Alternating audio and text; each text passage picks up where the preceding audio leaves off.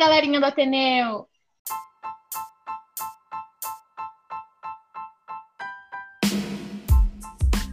Vocês já ouviram falar sobre o Líbano? Não? Então prepara a pipoca, o refri e bora nessa!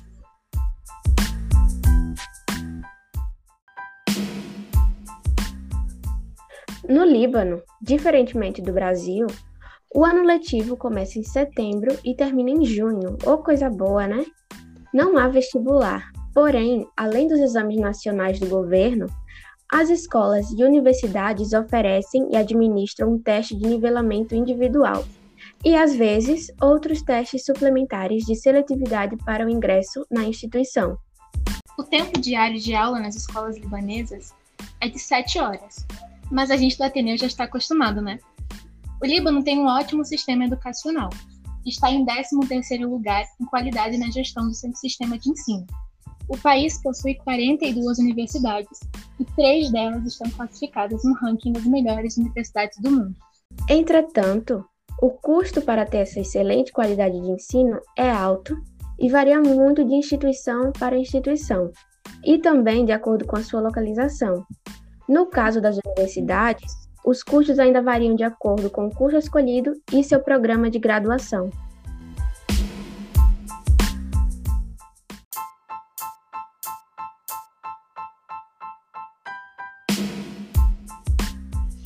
Em 2015, os gastos com saúde no Líbano representaram 7% do PIB do país. O nosso Brasilzão, nesse mesmo ano, gastou 9% do PIB nos serviços de saúde.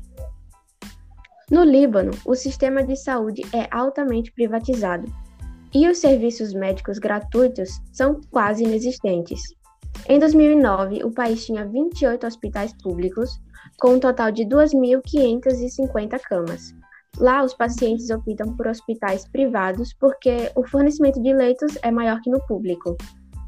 Só para vocês terem uma ideia, aqui no Brasil, nós temos um total de 2.000 987 hospitais públicos que realizam atendimento por meio do Sistema Único de Saúde, o SUS.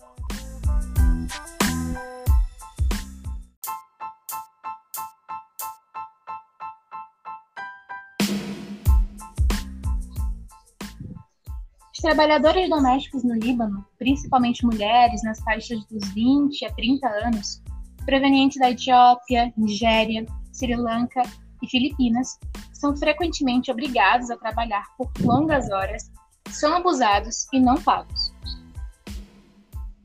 Isso ocorre porque o sistema Kafala, sistema utilizado para monitorar os trabalhadores migrantes, não permite que os trabalhadores estrangeiros abandonem o país sem autorização dos seus empregadores. Sinistro, né?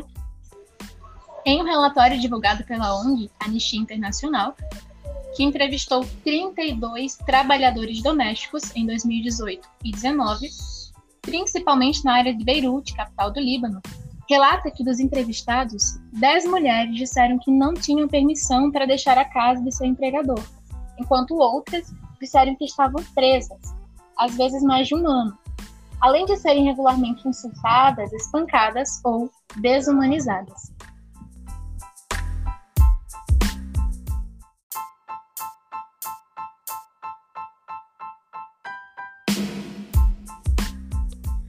É, mas mesmo com tudo isso, o Líbano é um lugar com bastante diversidade, uma cultura muito rica, é berço das antigas civilizações que são conhecidas até hoje. Um lugar cheio de histórias para ser vista e que futuramente achará maneiras de enfrentar suas dificuldades.